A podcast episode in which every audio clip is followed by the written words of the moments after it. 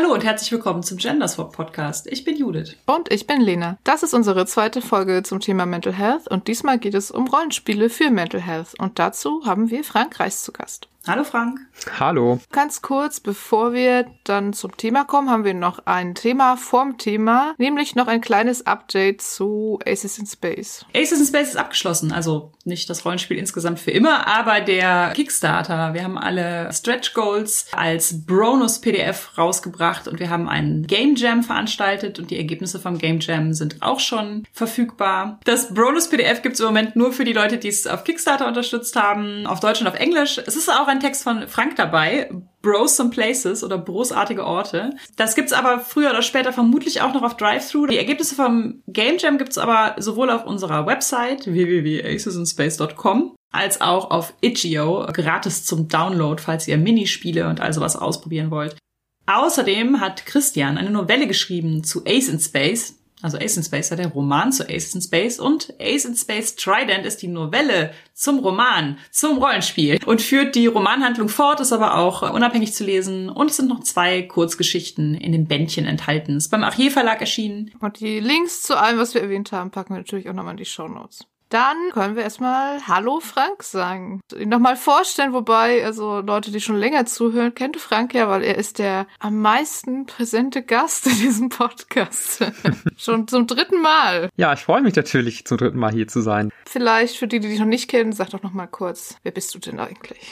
Also ich bin Frank Reis. Ich bin ja in meinem Brotjob sozusagen Kinder- und Jugendlichen-Psychotherapeut und systemischer Supervisor. Ich arbeite in Köln, habe da eine Praxis und wenn ich nicht arbeite, spiele ich in meiner Freizeit sehr viel Rollenspiel. Kennengelernt haben wir uns über die Arbeit an Roll Inclusive. Da haben wir ja alle entweder als HerausgeberInnen oder als AutorInnen mitgearbeitet. Seitdem mache ich immer mal wieder auch so ein bisschen was im Rollenspielbereich, schreibe was für Splittermond oder für Aces in Space oder mache Redaktionen für deutsche Rollenspielübersetzungen. Natürlich haben wir dich vor allem auch deshalb eingeladen, weil du dich ja auch ein bisschen auskennst mit Psychologie und Therapie und Mental Health Sachen. Deswegen freuen wir uns, dass wir dich dabei haben, um noch eine zweite Folge zu diesem Thema zu machen. Wir haben ja eine erste Folge mit Elea gemacht. Die drehte sich schwerpunktmäßig um die Repräsentation von Dingen wie Mental Health, Mental Illness, Neurodivergenz. Falls ihr die noch nicht kennt, könnt ihr zurückgehen und die hören. Sie ist aber nicht notwendig, um diese Folge zu hören. Diesmal wollten wir so ein bisschen unseren Schwerpunkt darauf legen, wie kann Rollenspiel zum Beispiel in der Therapie eingesetzt werden? Was gibt es so für Self-Care-Möglichkeiten mit Rollenspiel? Aber vorher haben wir noch einen kurzen Disclaimer.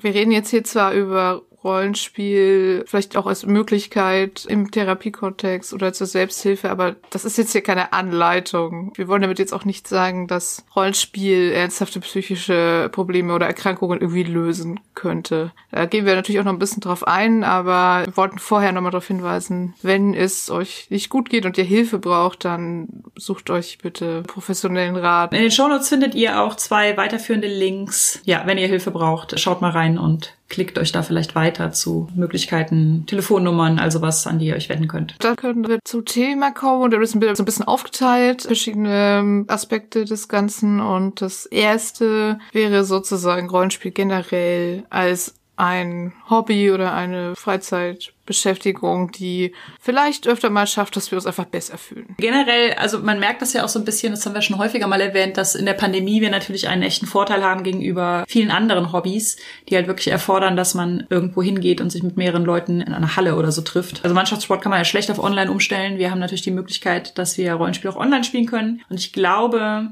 wenn ich für uns drei sprechen kann, das tut uns auch allen sehr gut dass mhm. wir das können und dass wir diese Kontakte auch aufrechterhalten können und auch im selben Kontext aufrechterhalten können, also dass wir halt zusammen spielen können. Also Rollenspiel fordert die ganze Aufmerksamkeit. Dann denkt man einfach mal an nichts anderes, was ja gerade sehr schön ist. Wir haben neulich auch City of Mist, also trotzdem gespielt, obwohl ein Spieler nicht da war und ich habe dann auch hinterher gesagt, ach, danke, dass wir trotzdem gespielt haben. Jede Stunde, die ich Rollenspiel mache, muss ich nicht irgendwie an die Pandemie denken und Doomscrolling auf Twitter betreiben. Viele Leute reden so negativ über Eskapismus, aber es kann auch echt einfach helfen. Ja, total total. Ich merke das auch. Also ich spiele halt ja eigentlich hauptsächlich, und da ist es ja dann nochmal so, dass ich neben den eigentlichen Spielrunden ja auch noch Zeit damit verbringe, irgendwie Ideen aufzuschreiben und zu sammeln und Bücher zu lesen, Regeln anzugucken und so. Und das ist einfach wirklich eine sehr, sehr gute Alternativbeschäftigung zum Nachrichtenfeed scrollen. Und genau, was ihr gerade auch schon gesagt habt, man ist halt einfach beim Spiel dann mit sehr, sehr vielen Sinnen irgendwie beteiligt. Es gibt wenig Sachen, wo ich so fokussiert bin, jetzt so in der Freizeit. Das äh, funktioniert echt total gut, um so ein bisschen auszusteigen aus dem Pandemie-Alltag. Bin auch sehr, sehr froh, dass das irgendwie alles so mit der Umstellung auf Online eigentlich gut geht und auch einfach die bestehenden Gruppen bestehen bleiben können und man einfach Sachen weiterspielt, die man vorher schon gespielt hat. Das, ähm, glaube ich, gibt es echt nicht in so vielen Hobbys gerade. Im besten Fall bleibt ja vielleicht auch so die Runde danach noch ein bisschen im Kopf. Ja, generell ist ja auch so dieses Dinge aus dem Rollenspiel mit in den Alltag nehmen, was, was viele Leute auch so als positiven Effekt beim Rollenspiel empfinden. Ne? Also auch so sich zu fragen, was würde mein Charakter jetzt gerade machen in einer schwierigen Situation mhm. oder so. Also das habe ich durchaus auch schon mal häufiger gehört. Oder dass einem das auch einfach helfen kann, sich diese Persona nochmal so vor Augen zu führen. Genau, was würde man denn jetzt tun, wenn das eine Rollenspielsitzung wäre? Man lernt da einfach auch so ein bisschen Problemlösung, verschiedenste Art und Weise, wie man Probleme angehen kann. Das ist so der Hauptpunkt, der eigentlich immer so genannt wird, wenn man auch über Rollenspiel im Therapieeinsatz irgendwie liest. Ne? Da gibt es inzwischen schon so einige Artikel dazu. Ich glaube, im Forbes Magazine gab es letztens erst einen Beitrag irgendwie dazu, wie sich Rollenspiel positiv irgendwie auf die Entwicklung von Kindern auswirkt. Und was halt immer genannt wird, ist irgendwie, ne, dass man soziale Fertigkeiten lernt, Probleme auf unterschiedliche Art und Weise lösen zu können. Das sind eben so Dinge irgendwie, die Rollenspiel halt bieten kann. Ja, im Gegensatz zum Alltag, ne, wo ich eben nicht zurückspulen kann, wenn irgendwas schiefgegangen ist oder neu würfeln kann, sondern wo ich mit den Konsequenzen leben muss. Und Rollenspiel ja. bietet da eben auch so eine Umgebung, um Sachen auszuprobieren, verschiedene Herangehensweisen an Problemstellungen und so zu erkunden und eben in einem sicheren Rahmen irgendwie, wo mir nicht wirklich was passieren kann. Und ich finde, da spielt ja auch eine Rolle, dass man auch destruktiver an Sachen rangehen kann. Die Probleme im Rollenspiel löst man ja nicht immer konstruktiv. Manchmal haut man ja auch einfach drauf. Also, beziehungsweise es gibt ganze Rollenspielsysteme, die darauf beruhen, dass man Türen aufmacht und dann draufhaut. Was wäre denn da? Hast du da irgendwie Gedanken zu? Das ist tatsächlich, finde ich, ein interessanter Punkt auch nochmal, ne? Also, wenn man sich jetzt so, äh, ich sag mal, so sehr klassisches D&D irgendwie anguckt, wo es ja schon sehr viel darum geht, dass man Monstern auf die Mütze haut, um den Chats zu klauen, dann kann man sich natürlich schon fragen, ob das jetzt die sozialen Fertigkeiten sind, die wir lernen wollen oder die wir wollen, dass unsere Kinder die lernen. Von daher glaube ich, ne, wenn man es tatsächlich jetzt bewusst einsetzen möchte im therapeutischen Kontext oder pädagogischen Kontext, um soziale Fertigkeiten zu vermitteln, ist natürlich, glaube ich, schon ganz gut, wenn die Person, die Spiel leitet, ein bisschen darauf achtet, dass die Szenarien entsprechend auch so sind, dass es eben nicht nur immer darum geht, dass die naheliegendste Lösung eben ist, Gewalt anzuwenden. Also durchaus hat es ja manchmal so ein bisschen was Befreiendes, wenn man wenigstens im Spiel dann auch mal Sachen machen kann, die im echten Leben einfach sehr dumm wären. Ja. ja. Man kennt ja irgendwie auch im echten Leben die Situation, man geht irgendwo hin und wird dann da total unfreundlich behandelt und dann muss man halt meistens sich irgendwie durchwurscheln und kann nicht einfach sagen, boah, der ist so dreist zu mir, dem hau ich jetzt aus dem Haus. Sollte man natürlich auch nicht, auf gar keinen Fall, aber wenn man dann so eine Situation hat, Rollenspiel, das Schlimmste, was passieren kann, wenn man sagt, der hau ich jetzt eine rein. Gut, das Schlimmste ist dann, landen die Charaktere vielleicht irgendwie im Gefängnis und müssen da wieder ausbrechen, aber das ist ja im echten Leben, hätte es sehr viel schlimmere Man kann sich ja sehr gut irgendwie im Rollenspiel in Situationen manövrieren, wo ganz klar ist, die Person, der ich da jetzt auf die Mütze hauen will, ist auch viel mächtiger als ich. Ne? Und, und ich muss jetzt quasi überlegen, wie kann ich ohne Gewaltanwendung durch aus dieser Situation rauskommen und bietet ja auf jeden Fall auch die Möglichkeit, da zu überlegen, so kann ich daraus was mitnehmen in den Alltag, wenn ich das nächste Mal irgendwie das Gefühl habe, ich muss jemand auf die Nase hauen. Und ich finde auch so Sachen wie Teamwork und so soziales Konstrukt innerhalb der Gruppe. Das funktioniert ja durchaus auch, dass wenn man jetzt die Tür aufmacht und dahinter ist der Drache und mit dem Drachen kann man halt nicht verhandeln. Ne? Das Ziel des Spiels ist jetzt den Drachen umzuhauen, seinen Schatz zu nehmen. Dann ist es ja auch da möglich, dass man irgendwelche sozialen Teamwork sich überlegt und aufeinander Acht gibt oder aufbaut oder sowas. Also ich würde gar nicht sagen, dass wenn Jugendliche jetzt, oder Erwachsene natürlich auch, aber wir haben ja eben über Rollenspiel mit Kindern geredet, dass wenn es dann darum geht, das Mastermind, den Drachen, den bösen Herrscher irgendwie am Schluss zu besiegen, dass das keinen Wert hat, wenn man ihn mit Waffengewalt besiegt. Ich glaube, dass das auch sowas ist, wonach wir uns ja irgendwie auch sehnen, ne? dass alles am Schluss irgendwie Sinn ergibt. Ja, ja. Mehr Sinn als in unserem realen Leben. Am Schluss finden wir heraus, da ist dieser böse Herrscher und dann müssen wir zu diesem bösen Herrscher und müssen uns irgendwie als Gemeinschaft gegen den stellen, müssen uns gegenseitig irgendwie helfen und sowas, bis wir den dann unter großen persönlichen Opfern mhm. mit nur noch drei Lebenspunkten besiegt haben. Und das kann ja auch teilweise so sein, dass das so ein Moment ist, in dem man so denkt, boah, ja, ich weiß, dass in meinem persönlichen Leben wird das nicht möglich sein, aber im Rollenspiel hat mich das jetzt total befreit, das zu einem Abschluss zu bringen und das, das Böse zu bezwingen und sowas. Auch wenn es fiktiv ist, die Emotion, die man dabei hat, die trägt man ja mit ins echte Leben irgendwie, ne? Dieses Gefühl von, jetzt haben wir es geschafft und waren siegreich, da kann man sich ja irgendwie auch schon so ein bisschen dran festhalten. Und ich glaube, da ist das Gute auch einfach, dass Rollenspiel auch immer eine Gruppe ist. Anders als Computerspiele, wo man dann halt vielleicht als einzelner Held hingeht und am Schluss den Drachen kloppt. Oder man hat halt noch so computergesteuerte übersteuerte NSC dabei oder so. Also einer der großen Vorteile ist ja beim Rollenspiel, dass man idealerweise ja vorher darüber spricht, was für eine Art Geschichte wollen wir denn hier erzählen. Also zum Beispiel sowas wie, soll es offen sein, ob wir es schaffen oder nicht, oder wollen wir irgendwie Erfolg haben? Wollen wir ein Happy End haben? Oder ist es vielleicht sogar ein Spiel, was explizit sagt, es wird ein Happy End geben? Oder das Gegenteil bei sowas wie Ten Candles, es wird definitiv kein Happy End geben. Das sind so Sachen, die hat man im echten Leben nicht. Wir wissen ja nicht, ob es gut ausgeht.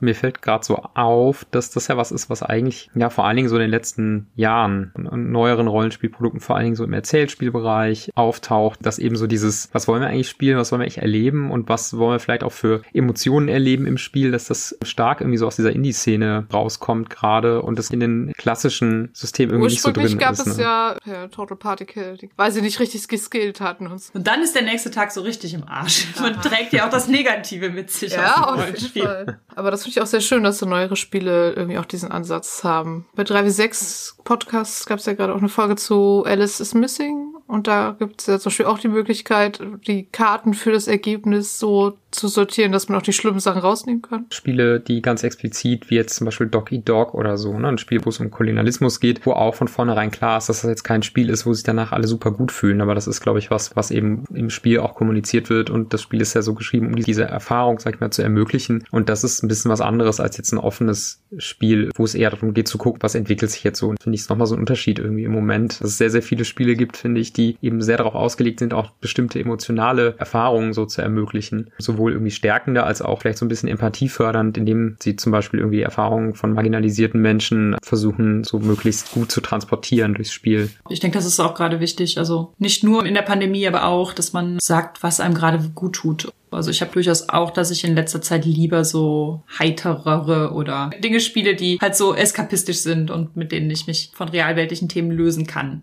Nicht nur, aber auch, und das ist ja auch okay, wenn man das mit der Gruppe abspricht und sowas, dass man jetzt nicht gerade sagt, okay, wir spielen Winterhorn und wir sind so Lobbyisten, die NGOs zerschlagen. Also das ist, glaube ich, ein super interessantes Rollenspiel. Kann ich jetzt gerade einfach nicht so Ja. gut. Und Frank hat ja noch eine Podcast-Folge uns auch mitgebracht von Hidden Brain. Das ist jetzt auch so ein Psychologie-Podcast. Mhm. Da ging es halt auch um Geschichten erzählen, um quasi die eigenen Erlebnisse nochmal anders zu framen teilweise oder dem eigenen Erleben so ein bisschen mehr Sinn zu geben. Das fand ich auch sehr interessant. Also da ging es halt von Rachefantasien, die man dann irgendwie aufschreibt und dann aber nichts macht, sondern sie halt einfach nur für sich aufschreibt und deshalb dann vielleicht irgendwann drüber wegkommt, bis hin zu so Schreibübungen, um in einem Konflikt die andere Seite quasi besser zu verstehen. Am Anfang war dieses Aristoteles-Zitat, das Ziel der Kunst ist Katharsis. Also wie wir am Anfang schon mal gesagt haben, es muss ja nicht immer so sein, dass man tatsächlich auslotet, wie wäre die perfekte Reaktion da drauf, sondern manchmal ist einfach dieses, dass es für uns in dem Moment vielleicht tatsächlich befriedigender ist, wenn wir das Grausame wählen, weil wir im Alltag das natürlich nicht tun würden. Wir können uns da so dran herantasten, dass wir natürlich im Alltag die friedlichere Lösung wählen würden, weil wir im Spiel die Möglichkeit hatten, die grausamere auszuleben. Diese Katharsis-Hypothese gibt es in der Psychologie natürlich auch schon eine ganze Weile. Die ist auch nicht ganz unumstritten. Also es gibt auch Ansichten darauf, die eher so zu dem Schluss kommen, dass sozusagen das Ausleben dieser Gewalt, Fantasien letzten Endes dann doch auch dazu führt, dass die Emotion nicht verschwindet, also es nicht sozusagen ein Entladen gibt, sondern einen dazu bringt, dann vielleicht doch eher auch aggressiver zu reagieren in der Realität. Hat das Verschränkung mit dieser Killerspieldebatte?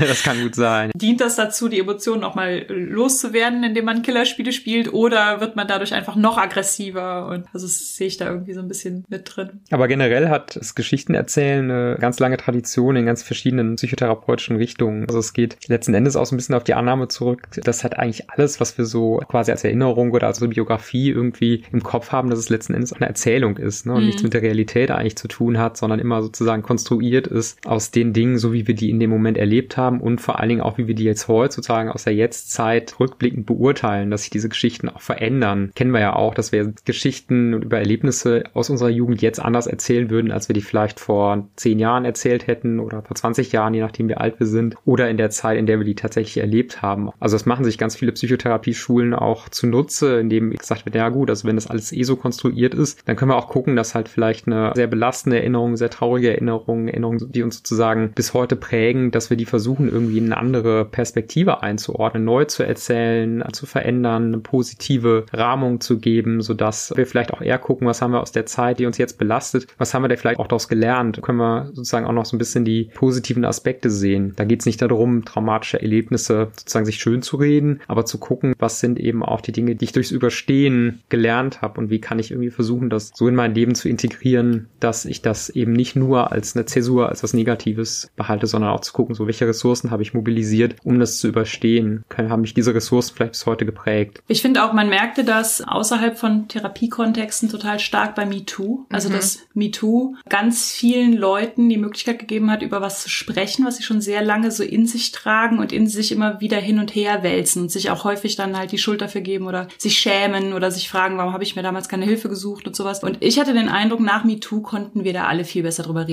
Genau daran musste ich aber auch gerade denken. Also dieses Neuerzählen quasi. Ne? Genau. Das war nicht was, was ich mir eingebildet habe und das war auch nicht was, was normal ist und halt mal passiert, sondern irgendwie ganz klar dann so, nein, da war jemand mir gegenüber übergriffig und das war nicht okay. Es ist einem ja bewusst, dass die Täter ihre eigene Geschichte haben und in der Geschichte natürlich nicht die Täter sind. Ja. Das wissen wir ja alle, dass wenn wir jetzt äh, eine Vergangenheit haben mit einem Abuser oder sowas, dass der nicht die Geschichte erzählen wird, wie er damals äh, sechs Jahre lang seine Freundin misshandelt hat. Das ist in dessen Kopf ja eine andere Geschichte diese Geschichte, dass man denkt, es ist ja selber schuld, man hat es ja zugelassen, man hat nicht drüber gesprochen, dass die Geschichte echt so transformiert worden ist in ja, wir haben uns da damals für geschämt und sowas, aber jetzt machen wir es nicht mehr. Ist vorbei. Das hatte so einen globalen Therapieeffekt. Klar, es hat irgendwie so ein bisschen angefangen so als Trauma-Porn, was ja auch nicht immer katharsisch sein kann. Aber ich finde, es ist tatsächlich, es hat, hat funktioniert, dass es einfach so einen, so einen transformierenden Effekt hatte. Ich finde, das war wie so ein globales Reframing. Ich finde aber generell, wenn wir sagen, dass alles, was uns passiert und, und wir es nachher wiedergeben, ist es so eine Geschichte, das stimmt halt auch total. Und auch die Perspektive ändert sich ja völlig. Wenn man das dann reflektiert, dann erzählt man es vielleicht auch anders. Und es hat ganz viel damit zu tun, wie wir gelernt haben, auch auf uns zu gucken und wie wir uns selbst bewerten und so. Das spielt total stark eine Rolle, wie wir die Geschichte dann über uns erzählen. Wenn wir uns da so als jemand irgendwie erleben, dem was passiert ist, dann ist das eine sehr passive Perspektive und es blendet vielleicht ja automatisch irgendwie so unbewusst alle Handlungsspielräume aus, die wir da in dem Moment vielleicht auch genutzt haben. Wo wir eben schon bei Kinderspielen waren, äh, gab es ja aber auch so in den 80ern diese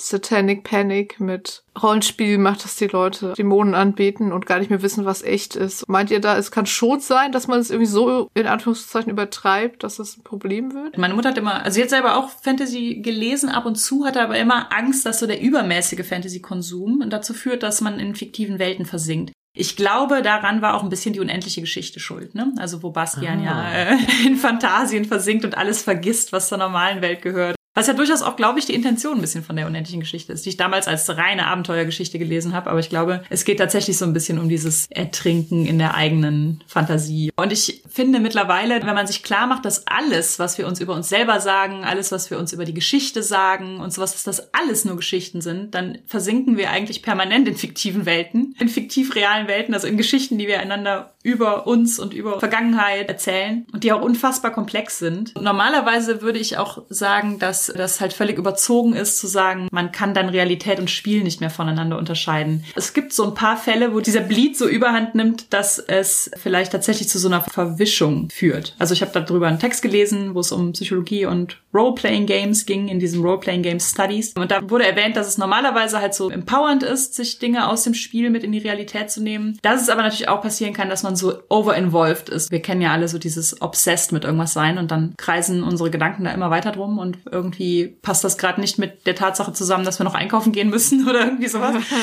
und dann ist es vielleicht manchmal tatsächlich so, dass der Alltag einem plötzlich etwas schwerer fällt, weil man in dieser speziellen fiktiven Welt so involviert ist. Meiner Erfahrung nach würde ich jetzt nicht sagen, dass das ein großes Problem ist. Also ich arbeite ja vor allen Dingen mit Kindern, Jugendlichen, jungen Erwachsenen zusammen und ich habe schon viele Eltern, die aber jetzt nicht Bezug auf Pen and Paper Rollenspiel, sondern eher in Bezug irgendwie auf Videospiele da besorgt sind, ne, dass die Kinder da zu viel Zeit irgendwie virtuellen Welten verbringen ich glaube, dass dieser Aspekt, ne, man versinkt, das ist irgendwie so ein, ein gefährliches Hobby und das zieht einen da so rein und so. Da bin ich immer sehr vorsichtig, auch was Videospiele angeht. Ich glaube, dass man beim Rollenspiel, genau wie bei allen anderen eskapistischen Tätigkeiten, natürlich die auch nutzen kann, um sozusagen der Realität zu entfliehen, in der es Dinge zu tun gibt, die vielleicht wichtig wären zu erledigen, so oder sich mit Problemen zu beschäftigen, die man lösen sollte, weil wenn man die nicht löst, wenn man sich damit nicht auseinandersetzt, die einfach immer größer werden. Ne? Und das ist, glaube ich, so ein bisschen so eine Kehrseite von Eskapismus, dass es natürlich auch dazu führen kann, dass ich mich zurückziehe in eine fiktive Welt, anstatt mich mit den Sachen auseinanderzusetzen, mit denen ich mich eigentlich auseinandersetzen müsste. Da sehe ich tatsächlich Potenzial für eine Gefahr für Menschen, die das vielleicht einfach sehr exzessiv nutzen auch und Menschen vielleicht auch, denen es psychisch nicht gut geht, die Rollenspiel zwar auf der einen Seite nutzen, es ihnen auch wieder besser geht, wenn es ihnen so im Alltag irgendwie nicht gut geht, aber wenn ich mich Mental Health Issues irgendwie im Alltag nicht stelle, sondern es immer nur sozusagen übers Rollenspiel kompensiere oder verschiebe, dann wird es ja nicht besser. Wobei ich jetzt irgendwie denken würde, wenn jemand wirklich aus irgendwelchen Gründen vom Alltag und den Sachen so komplett überfordert ist, dass man sich daraus zurückziehen möchte, dann würde es vermutlich auch ohne Rollenspiele funktionieren, indem man halt Fernsehen guckt. So Prokrastinationsmechanismen gibt's ja viele, ne? Und eins davon kann natürlich irgendwie Videospiel sein und ja. sowas. Also wenn man Alltagsprobleme prokrastinieren und aussitzen möchte, dann findet man Möglichkeiten. Dinge, die man für sich alleine tun kann, sind da natürlich immer, finde ich, ein bisschen problematischer als Sachen, wo man zumindest noch irgendwie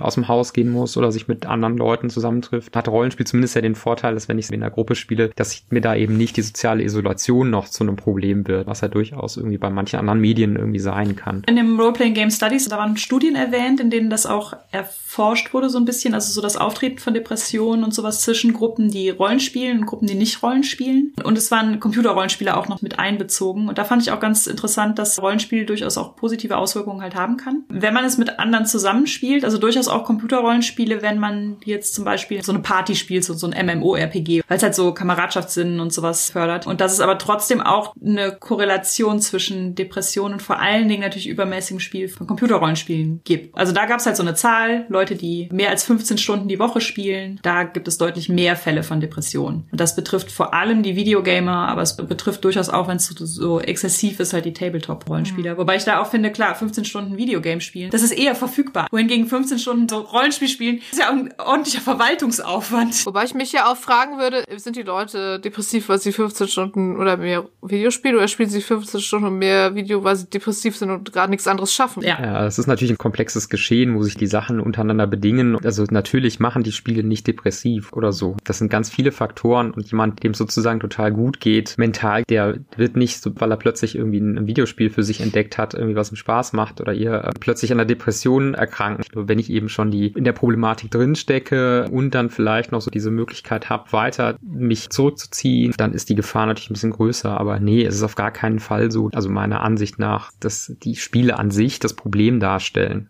So, und das wird ja in diesen ganzen Killerspieldebatten auch immer wieder problematisch dargestellt, so, ne, dass die Spiele die Leute aggressiv machen oder so. Diese Studie stand auch wieder in diesem Psychology and Roleplaying Games, in dem Roleplaying Game Studies. Da wurde auch erforscht, inwieweit freies Spiel in der Therapie, also zum Beispiel, wenn man einfach in einer Psychotherapie Dungeons and Dragons spielt, was für Auswirkungen das hat. Also wenn man das nicht mit einem dedizierten Therapieziel spielt. Da gab es auch Forschung zu und da wurden auch total unterschiedliche Sachen festgestellt. Also von, dass das wirkt sich positiv aus durch so Teamwork und bla, bis hin zu, es verstärkt die psychische Störung oder fördert sogar die Bereitschaft zur Gewalt. Also da gibt es auch überhaupt nichts Eindeutiges zu, inwieweit so ein generisches, freies Spiel sich im Therapiekontext irgendwie positiv oder negativ auswirken würde. Das ist also auch einfach super komplex und everything goes. Aber hast du Erfahrungen mit Rollenspiel in Therapiekontexten gemacht? Ich habe immer mal wieder so verschiedene Elemente rausgenommen, aber eher so ein bisschen so, so die Therapiemotivation, Veränderungsmotivation so zu unterstützen. Ich hatte mal einen Jugendlichen da, der Schwierigkeiten hatte, sich irgendwie fürs Lernen und so zu motivieren. Und mit dem hatten wir irgendwie so überlegt, weil er sehr viel Zelda gespielt hat zu dem Zeitpunkt, dass wir ihm halt so einen Charakter gebaut haben, der so verschiedene Skills lernen musste. Und er hat halt so die Sachen, die er lernen wollte, sich irgendwie besser auf die nächste Klassenarbeit vorbereiten und so genommen und dann haben wir halt so Skillbalken irgendwie gezeichnet und überlegt, welche Tätigkeiten im Alltag müsste er unternehmen, damit er sozusagen diese Skills weiter schult oder hatte auch gleichzeitig noch irgendwie Schwierigkeiten, Freundschaften Freundschaften zu finden in der Klasse und auch überlegt hatten, ne? also was könnte er tun, damit er diese Social Skills irgendwie besser steigern kann. Das fand er irgendwie ganz cool, weil das dann plötzlich halt so einen spielerischen Aspekt hat. Und das ist, glaube ich, immer ganz wichtig zu gucken, so dockt das an irgendwas an, was diese Menschen gerade interessiert und womit ihr auch was Positives verbinden. Da kann, finde ich, Rollenspiel irgendwie natürlich schon auch was sein, was einfach mhm. dadurch, dass es Spaß macht und ja, auf diesen Gamifizierungsaspekt kommen wir auch nochmal später wieder zurück. Du hast noch was erzählt von den Sims? Das fand ich auch ein ganz nettes Beispiel. Auch da war es natürlich so, dass die Person, mit der ich das gemacht habe, das war ein zwölfjähriges Mädchen, die sehr stark so Prüfungsängste hatte und exzessiv gelernt hat, dass die sehr viel Sims gespielt hat und wir dann irgendwann die Idee hatten, dass die Sims ja sozusagen, die haben ja auch diese verschiedenen Bedürfnisbalken, ne? die mhm. wollen ja auch nicht den ganzen Tag arbeiten, dann werden die unglücklich, sondern die brauchen ja auch irgendwie so ein bisschen Zeit für Spaß und für Bewegung und müssen auch was essen, dass wir dann für dieses Mädchen irgendwie eben auch so verschiedene Balken gemacht haben und wir darüber gesprochen haben, dass sie im Moment sehr, sehr viel in den Balken investiert, der für Lernen und Arbeiten zuständig ist, aber dass irgendwie Sachen wie Schlaf, Ernährung, Spaß haben und so sehr viel zu kurz kommen und das war eben auch eine Möglichkeit, das so ein bisschen spielerisch zu überlegen, dass man eben so ein bisschen eine Balance halten muss, konnten wir eben überlegen, so was kannst du denn machen, um den Spaßbalken ein bisschen zu füllen und wie kannst dir besser gelingen, zu gucken, dass deine Energiebalken jetzt wegen Essen und Schlaf und so, dass die gut gefüllt sind. Das war halt viel einfacher, als da jetzt eben auf so einer, sag mal, eher so theoretischen Ebene drüber zu sprechen. Ja, cool. Wo Rollenspiel im Therapiesetting eigentlich meistens eingesetzt wird, vor allen Dingen auch in der Verhaltenstherapie, die ich ja auch gelernt habe, ครับ ist eben, um Verhaltensweisen auszuprobieren. Und das ist ein ganz gut erforschtes, viel eingesetztes Mittel. Also, ne, egal ob es jetzt darum geht, dass jemand vielleicht soziale Ängste hat und lernen will, sich besser in, in Gruppen mit anderen Menschen, also sich sicherer zu bewegen oder ob es eben darum geht, irgendwie nicht mit körperlicher Aggression auf Provokation zu reagieren. Da werden eben mhm. Rollenspiel als Mittel eingesetzt, in dem halt gesagt wird, komm, wir stellen uns mal die Situation vor, in der du dann bist. Ne, Wenn es um soziale Ängstlichkeit geht, habe ich auch ganz oft schon gemacht, dass ich mit einem Jugendlichen zum Beispiel irgendwie so eine Shopping-Situation gespielt habe. Dass wir überlegen, komm, wir sind jetzt in einem Laden, ich bin irgendwie Verkäufer und du, weiß ich, möchtest gerne was kaufen, weißt aber nicht, wo du es im Laden findest und jetzt spielen wir einfach mal durch, dass du mich als Verkäufer fragst, wo du den Gegenstand findest, den du gerne kaufen willst. Das hat halt immer den Vorteil, dass ich das in einem geschützten Rahmen machen kann, dass ja nichts passieren kann, dass eben ich die Möglichkeit habe, Situationen zu pausieren, nochmal neu anzufangen und so. Und das wird total oft genutzt. Ja, das ist natürlich jetzt nicht klassisches Pen-and-Paper-Rollenspiel, aber wenn man jetzt jemanden hat, der da Interesse sozusagen so ein bisschen hat, das auch über diese, ja, sag mal so, das ist ja fast ein bisschen mehr Theaterspielen hinausgehend in so ein Rollenspiel zu transportieren, kann man das natürlich auch machen. Also ich kann ja auch sagen, komm, wir erstellen Charakter, wir sind in einem Mittelalter-Setting oder in einem modernen Setting und dein Charakter will jetzt was kaufen. So,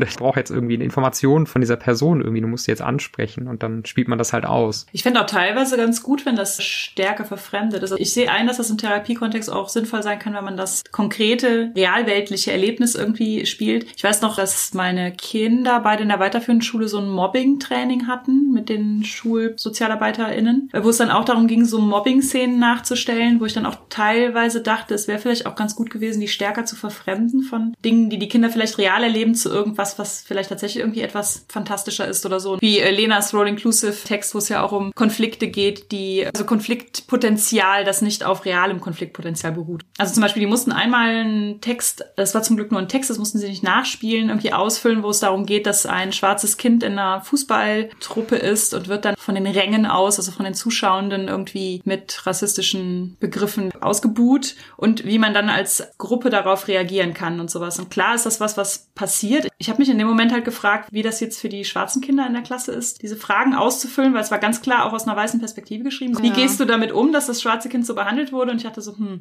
hm. vielleicht wäre ein anderer Konflikt, der nicht ganz so aus dem Leben ist, vielleicht dann irgendwie besser gewesen, damit sich alle reinfinden können und nicht nur die weißen Kinder. Man nutzt in der Therapie auch ganz viel Metaphern. Also das äh, kenne ich auch ganz, ganz häufig aus verschiedenen Therapiekontexten, dass eben gerade Dinge, die zu belastend sind, vielleicht direkt auszusprechen oder vielleicht auch schambehaftet sind, dass man dafür auch Metaphern benutzen kann. Nichts anderes könnte man ja auch mit dem Rollenspiel letzten Endes machen, ne? indem man mhm. das irgendwie in ein Setting transportiert, wo es nicht mehr um mich geht, sondern um einen fiktiven Charakter geht, vielleicht auch ein Thema, was mit dem eigentlichen Problem vielleicht verwandt ist, aber eben nicht genau das gleiche ist und ist nicht so, dass das dann plötzlich wirkungslos ist, nur weil man das nicht mehr direkt als das erkennt, was es ist. Ich glaube, die Distanz darf auch nicht zu groß sein, ne? also es muss schon ja. irgendwie noch so ein bisschen erkennbar sein oder man holt es danach, also jetzt im therapeutischen Kontext kann man das ja ganz gut machen, jemand es danach bespricht und dann sozusagen wieder zusammenführt. Spiel war das das und das, aber jetzt auf deine Realität bezogen, was könnte das bedeuten oder wie würdest du es umsetzen, was jetzt dein Charakter gerade gemacht hat, wie könntest du mhm. es das nächste Mal, wenn du in Situation XY bist, könntest du das dann einsetzen, könntest du dich da anders verhalten und so. Aber ich glaube, zum tatsächlichen Erlebnis kann man das durchaus auch irgendwie verfremden und das macht es halt einfacher und klar, ne, wenn man in Gruppen ist, so wie du es gerade beschrieben hast, ist es auch zum Schutz irgendwie einzelner Personen, glaube ich, auch sinnvoller. Ja, da musste ich jetzt gerade an Spire denken. Frank, du hast ja doch die deutsche Übersetzung als Redakteur betreut und da ist es ja auch so eine Rassismus-Metapher im Prinzip, hm. ne, mit den Hochelfen, die die Dunkelelfen unterdrücken. Das ist vielleicht ein ganz gutes Beispiel, wie man das auch verfremden kann und es geht natürlich trotzdem um Unterdrückungsmechanismen und so. Ja.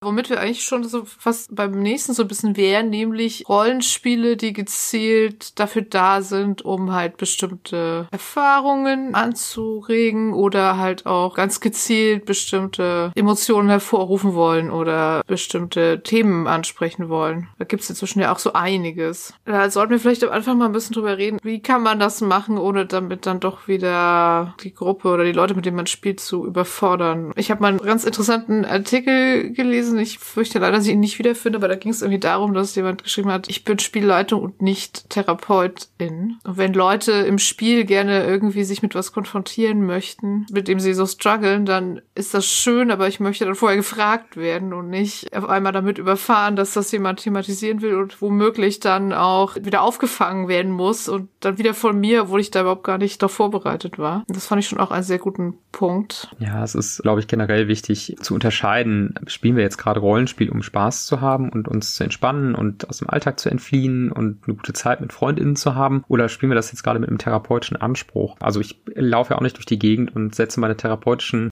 Skills ein, um Leute zu manipulieren und zu beeinflussen. Danke. Das, ähm, das wird ja manchmal PsychotherapeutInnen irgendwie so unterstellt, dass sie das könnten. Das ist nochmal ein, ein ganz wichtiger Punkt eigentlich so. Ne? Es braucht auch einen Auftrag. Therapie ist auch nicht besonders wirkungsvoll, wenn nicht die Person, die irgendwas verändern oder aufarbeiten oder irgendwie aus einer neuen Perspektive kennenlernen will, wenn die Person das nicht ganz klar auch als Auftrag formuliert und das möchte. Und das ist, glaube ich, ganz, ganz wichtig auch, dass wir jetzt nicht irgendwie auf die Idee kommen zu sagen, ja, gibt irgendwie therapeutische Effekte aufs Rollenspiel und ich habe mal gehört, du hast ja irgendwie eine keine Ahnung, Arachnophobie oder sowas und dann therapiere ich das jetzt demnächst mal, indem du im Rollenspiel dich irgendwie mit Spinnen konfrontiert. oh Gott, danke. Also ich glaube, es kann aus Versehen halt eh immer noch passieren. Also selbst wenn man mit Safety Tools und bestimmten Sachen rausgenommen spielt, kann es irgendwie immer noch mal sein, dass irgendwas, wo man vielleicht gar nicht wusste vorher, dass das so Nerv trifft. Ich habe das total häufig gehört von Leuten, die halt so mit Gender-Identität strugglen. Die gesagt haben, ah, und dadurch, dass ich jetzt häufiger nicht-binäre Charaktere gespielt habe oder häufiger ein anderes Geschlecht als mein eigenes oder so, habe ich mich ja schon angefangen zu fragen und sowas. Und da hatte ich auch so den Eindruck, das hatte teilweise auch in irgendeiner Form was Therapeutisches, also für mich selber durchaus auch, das habe ich ja auch in unserer Gender-Folge mal gesagt. Aber das wiederum ist so ein elementarer Teil auch des Rollenspiels, dass man sich da ein bisschen ausprobiert, dass ich da gar nicht sagen würde, das kriegen Spielleitung oder andere SpielerInnen überhaupt mit. Also es ist so ein quasi Personal Play. Also das ist was, was man nur selber merkt und wo man vielleicht auch gar nicht weiß, dass man es in dieser Beziehung jetzt irgendwie in so einem latent therapeutischen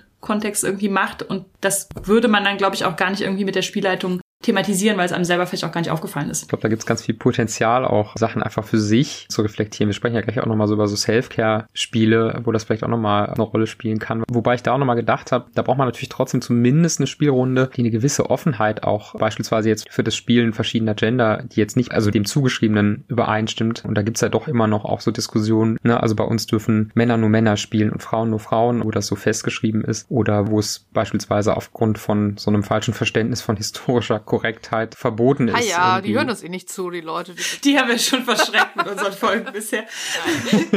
Aber ja, hast natürlich recht. Das ist natürlich Voraussetzung. Ja, ich glaube, dann wäre es auch wirklich kein Fall von, oh, ich bin mir über was klar geworden, sondern dann wäre es ein konstantes Ärgernis, mit dem man sich rumschlagen würde. Das wird einem dann auch wiederum nicht gut tun. Aber ich kenne das schon auch bei manchen Sachen. Also man fragt sich dann immer, warum ist denn diese Szene mir immer noch nach Wochen so im Kopf? Oder warum beschäftigt mich dieses Thema im Spiel denn jetzt so sehr? Und dann manchmal kommt man ja auch so drauf, so, aha, manchmal Jahre später. Das war was, mit dem ich mich damals auch beschäftigt habe. Aber das finde ich schon nochmal wichtig zu sagen, dass man es, also weder als Spielleitung versuchen sollte, andere Leute zu therapien und, und noch halt irgendwie zu sagen, jetzt ich wieder mal ein altes Beispiel mit der Klaustrophobie raus. Wir spielen irgendeinen Dungeon Crawl und ich baue jetzt auch einen Charakter, der super krass klaustrophobisch ist und dann konfrontationstherapiemäßig die Gruppe muss mich dann hinterher wieder aufbauen. Also, also das fände ich halt auch schon irgendwie ein Arschloch-Move, das zu tun, wenn die anderen nur Spaß haben wollen. Ne? Es gibt ja auch einige Spiele, die sich dezidiert darum drehen. Zum Beispiel um Self-Care oder darum halt bestimmte Emotionen hervorzurufen oder so. Hast du da Erfahrungen gemacht? Das ist noch gar nicht so lange her, dass ich Ende letzten Jahres oder so auf das Genre der Lyric Games gestoßen bin. Das ist auch, glaube ich, noch nicht so alt. Höre ich auch zum ersten Mal. Auf itch.io gibt es da so eine Community von DesignerInnen, die diese Spiele schreiben und die gehen ursprünglich zurück auf Yoko Ono, die ein Lyrikband veröffentlicht hat mit Gedichten, die im Imperativ geschrieben sind und das Ziel hatten, so Emotionen hervorzurufen. Wo es also so darum ging, dass der lesenden Person irgendwie so gesagt wurde, stell dir mal vor, du siehst das und das oder ne, manchmal auch tatsächlich so Handlungsanweisungen gegeben wurden, die nicht dazu gedacht waren, dass man die wirklich umsetzt, aber die sozusagen allein in der Forschung beim Lesen eine bestimmte Emotion hervorrufen. Und das ist ganz interessant. Also Grapefruit heißt dieser Gedichtband und diese Lyric Games, die versuchen im Prinzip irgendwie das Gleiche. Die sind auch größtenteils gar nicht spielbar, sondern es ist irgendwie so eine Reihe von Instruktionen und die haben irgendwie so das Ziel, eben eine bestimmte Erfahrung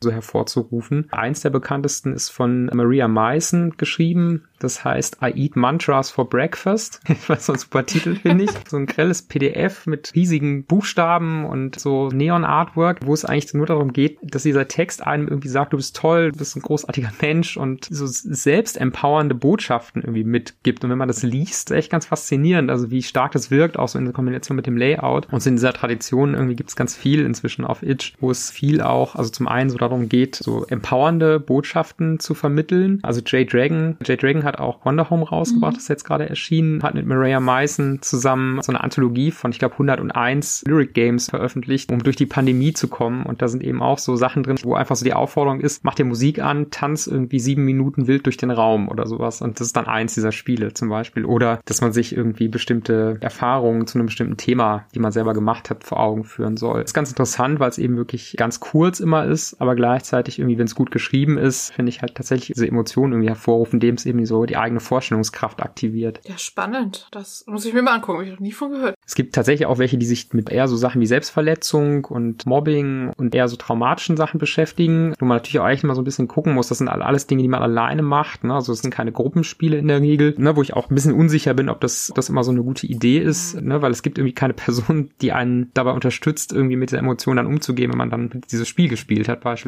Die machen dann schon immer Angaben auch in den Texten zu ihren Spielen, wo es dann eher so um Safety und so geht. Aber letzten Endes lädt sie das halt runter, guckst es dir an und ist dann mit dieser Emotion eventuell mhm, alleine. Okay, also. Ja, ja ich kenne diese Sammlung von Avery Aller, keine Folge, in der wir nicht Avery Aller erwähnen. Variations on Your Body, da sind fünf, glaube ich, Solospiele drin. Aber die sind tatsächlich so gedacht, dass man die über einen längeren Zeitraum spielen kann. Da ist halt äh, Brave Sparrow drin, das ist ja schon 2013 rausgekommen, wo es darum geht, draußen spazieren zu gehen und Federn zu finden. Aber es sind deine eigenen Federn. Du warst im Frühjahr mal ein Spatz und wenn du deine eigene Feder findest und an deinen Arm hältst, dann wird sie anwachsen und wird der erste Teil deines Spatzen selbst wieder werden. Das heißt, das ist eigentlich so gedacht, dass man dann so immer so ein kleines Beutelchen dabei hat und Federn aufsammelt und dann immer in so einer Art ritueller Handlung versucht, diese Federn wieder zu befestigen. Wenn sie runterfallen, waren es halt doch nicht die eigenen Federn, sondern die von anderen Vögeln. Und eins, was mich auch echt beeindruckt hat, war Good Bones, das halt ganz dezidiert sich mit Depressionen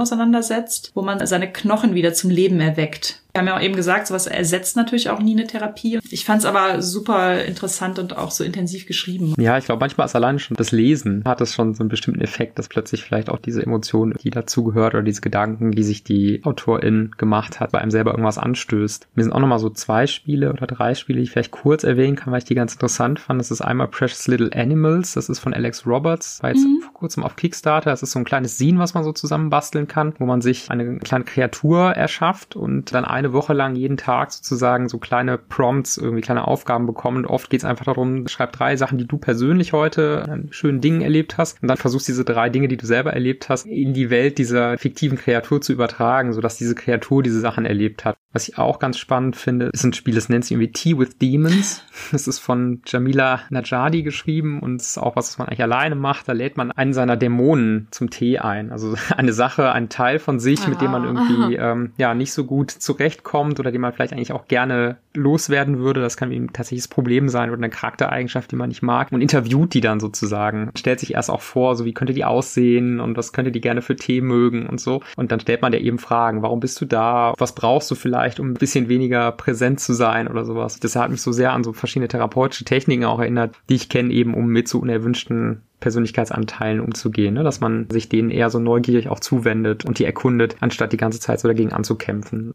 von der Person, die auch dieses Field Guide to Memory geschrieben hat. Das heißt Wait for Me. Das ist auch so ein Journaling-Spiel, wo man 18 Prompts hat oder sowas, wo man quasi sich selbst spielt, der in der Vergangenheit zurückreist und du dann so verschiedene Stationen deines Lebens besuchst und dazu dann immer so kurze Sachen schreiben sollst, deinem damaligen Ich irgendwelche Botschaften dalassen sollst. Diese Journaling-Games finde ich auch noch total spannend. Ja, dann ist eigentlich noch schon eine ganz gute Überleitung zu unserem dritten und letzten Block, nämlich Self-Care und Gamifizierung. Die Spiele, die du erwähnt hast, sind ja teilweise schon so in Richtung Self-Care, aber es gibt ja auch noch mehr Spiele, beispielsweise von dem Patreon Adventskalender ja. von Vogt und Friends vom 2020, den Frank, Judith und mhm. Christian ja zusammen erstellt haben, wo es ja jeden Tag so Self-Care-Minispiele gab. Immer an den Sonntagen haben wir die komplette Woche davor für alle freigeschaltet und das ist auch nach wie vor so. Das heißt, es ist nicht nur für Patrons einsehbar, sondern die 24 Spiele lassen sich auch immer noch und natürlich losgelöst von Weihnachtszeit oder Dezember oder so lassen die sich natürlich immer noch spielen. Also wenn ihr Lust habt auf so Mini-Selfcare-Spiele, ja. dann schaut mal rein. Erzählt doch mal, was war denn ein oder zwei Beispiele? Der Gedanke war so ein bisschen, dass gerade im Winter wir so den Eindruck hatten, es geht uns ja schon allen jetzt nicht so super gut das Jahr über, aber ich fand im Winter war noch mal deutlich spürbar, dass wir alle so sehr down waren. Genau, ich hatte vorher von diesen Lyric Games gehört, glaube ich, in eurem Die Zukunft des Rollenspiels ist ungerade Panel bei den PNP-Tings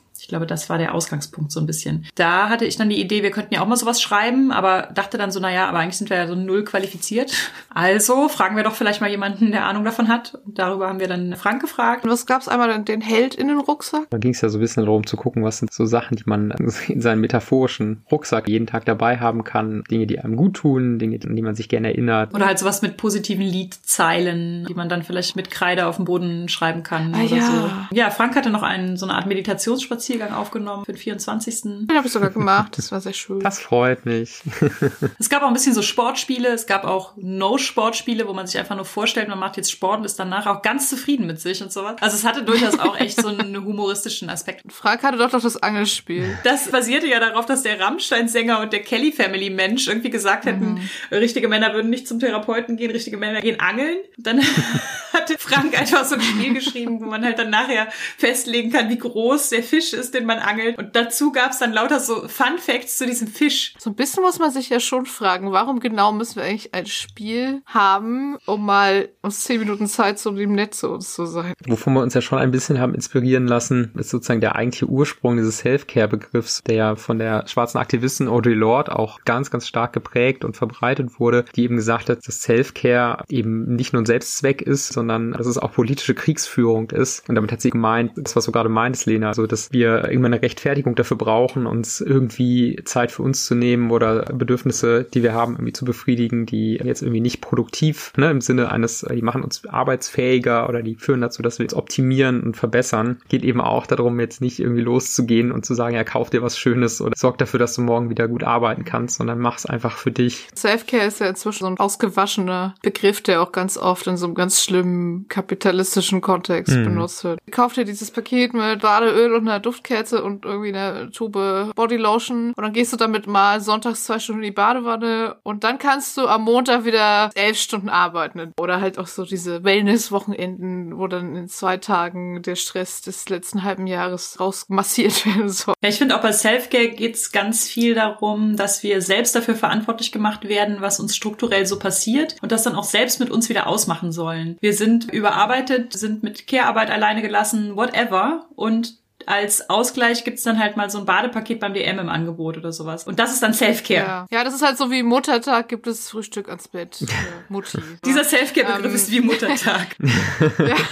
Weil jetzt das wirkliche Selfcare ja auch einfach darin besteht, einfach mal Nein zu sagen. Einfach nicht alles mitzunehmen und nicht alles in Kauf zu nehmen. Ich erlebe das ganz stark auch im therapeutischen Kontext, dass Therapie irgendwie als so eine Arbeitsfähigkeitswiederherstellungsmaßnahme irgendwie gesehen wird. Dass halt gesagt wird, die Leute haben Burnout, da müssen Therapie machen. Und nicht irgendwie, wir überlegen, warum bekommen so viele Leute plötzlich Burnouts oder leiden an Depressionen aufgrund von Arbeitsbedingungen, die halt einfach darauf ausgelegt sind, Leute die letzte Energie zu rauben mhm. und denen einfach keine Möglichkeit mehr für Ausgleich zu geben. Und das finde ich in diesem Self-Care-Bereich auch besonders stark, weil das einfach die Verantwortung für diese Problematik einfach so individualisiert und der Einzelperson so in die Hand gibt. Und wenn es da nicht reicht, dann hast du halt vielleicht zu wenig Self-Care gemacht. Hast du nicht genug auf dich geachtet? Wenn du nur einfach jeden Tag noch eine halbe Stunde früher aufstehen und Yoga machen würdest, dann würde es dir total gut gehen. Ja, dazu kommt, finde ich auch, dass dieses ganze Self-Care-Ding. Ich mache ja Yoga, ne? Ja, ich auch. Krieg da immer den Yoga with Adrian Newsletter und ich fand es auch ganz interessant, dass so in den letzten Jahren so zu spüren war, dass sich zumindest diese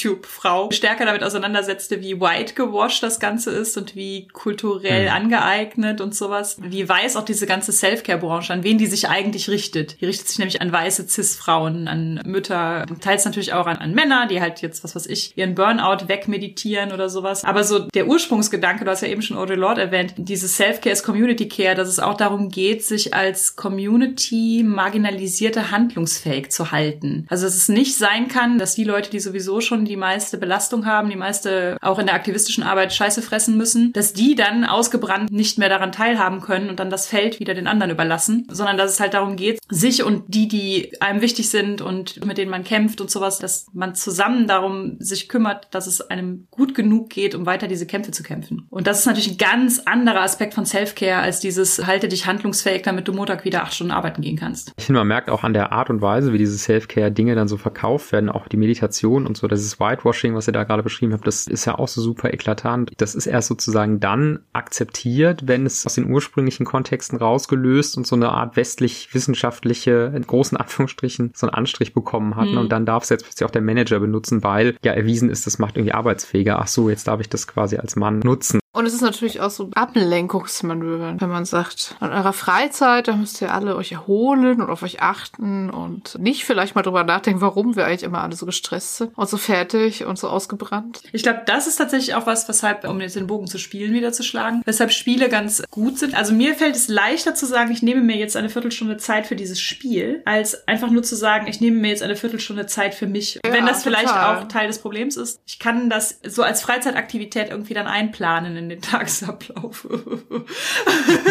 das ist ein bisschen traurig.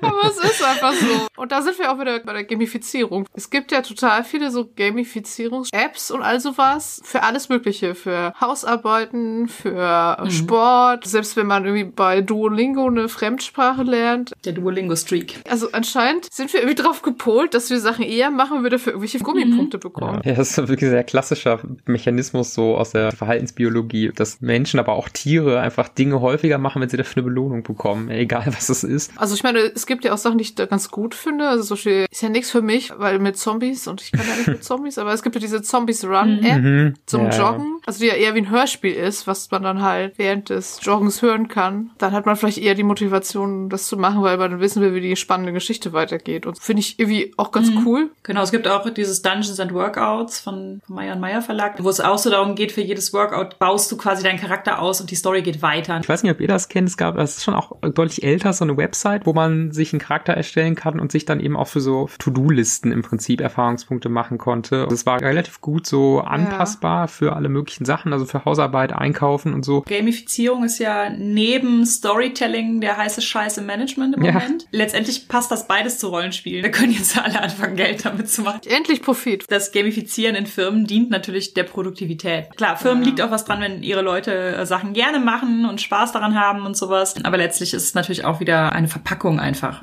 für das, was du sowieso machen musst. Ich mir jetzt so vorstelle, der Arbeit muss ich jetzt auch meine Achievements sammeln und bekomme irgendwie Erfahrungspunkte dafür, dass ich den Bericht rechtzeitig abgegeben habe. Ich frage mich halt, ob das nicht langfristig auch dazu führt, dass ich in der Freizeit keinen Bock mehr auf Rollenspiele hätte. Tatsächlich mache ich das auch. Ich habe seit zwei Jahren, glaube ich, ungefähr ein Notizbuch. Ich möchte das extra offline machen. Ich habe auch mal so Apps ausprobiert, aber da muss ich ja auch wieder jedes Mal ins Handy. Ich gebe mir immer Erfahrungspunkte für so Sachen, die ich monatlich mache, wie zum Beispiel Patreon-Content. Die Aufnahme, dafür kann ich mir gleich hier einen Erfahrungspunkt geben.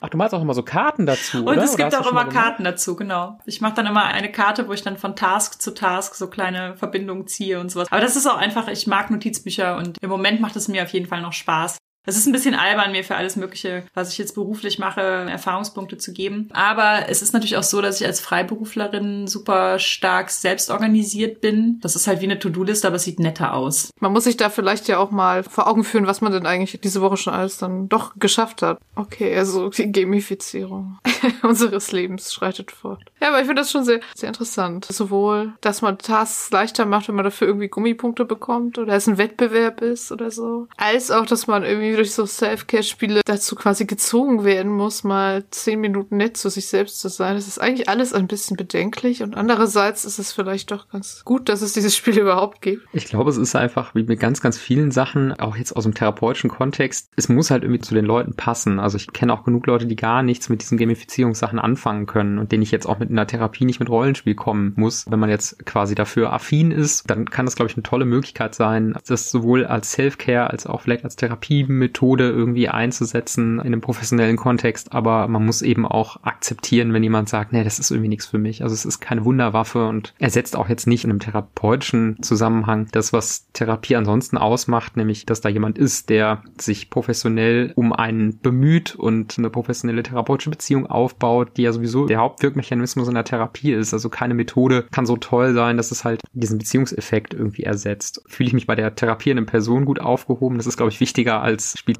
die Therapeutin irgendwie Rollenspiel mit mir. Ja, das stimmt wohl. Das ist doch ein gutes Schlusswort von Frank zum Thema. Vielen Dank dafür. Ja, danke für die Einladung. Frank, erzähl doch noch mal, wo man dich online so findet, was an Projekten von dir demnächst vielleicht erscheint oder woran du gerade arbeitest, damit wir dich alle unterstützen können. Ja, also auf Twitter findet man mich unter frankr821. Da schreibe ich über Rollenspiel, über Machtkritik und verschiedene andere Sachen, die mir dann so einfallen und zu denen ich mich äußern möchte. Im Bereich Rollenspiel arbeite ich gerade hauptsächlich irgendwie für den System Matters Verlag als Redakteur. Bin ich gerade mit Argon beschäftigt, mit der Übersetzung, die irgendwann demnächst dieses Jahr erscheint. Uhu. Und For the Queen, das ist gerade rausgekommen, haben Lena, Harald Eckmüller und ich Ja. auch zusammen dran gearbeitet. Yes. Twitter ist eigentlich ein ganz guter Ort, um mich zu finden. Schön, dass du hier warst. Das war unsere 34. Folge zum Thema Rollenspiele für Mental Health. Feedback zur Folge lesen wir gerne auf Twitter unter @genderswappod, auf Instagram unter genderswappedpodcast, per Mail an feedback at genderswap-podcast.de oder als Kommentar auf unserer Website www.genderswap-podcast.de. Wenn ihr unseren Podcast mögt, erzählt euren FreundInnen davon, gebt uns eine positive Bewertung auf iTunes oder spendiert uns einen Kaffee oder schwarzen Tee. Den Coffee-Link findet ihr unter der Folge. Wenn ihr unseren Podcast und andere tolle Projekte von Judith und Christian Vogt unterstützen wollt, dann könnt ihr das auf Patreon tun und den Link findet ihr ebenfalls in den Shownotes. Wir hören uns im Juni, sagen danke fürs Zuhören und bis zum nächsten Mal. Dankeschön. Tschüss.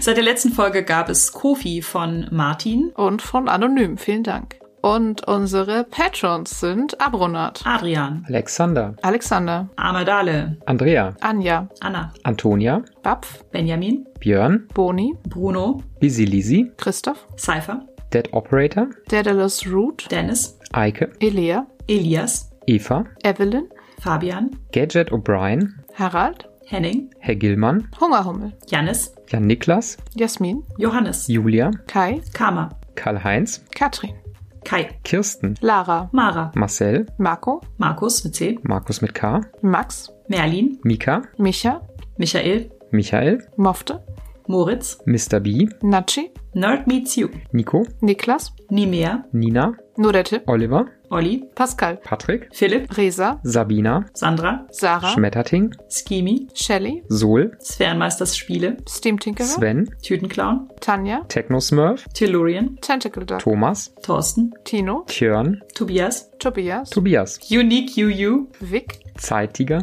und Senja. Vielen Dank an euch alle. Vielen Dank.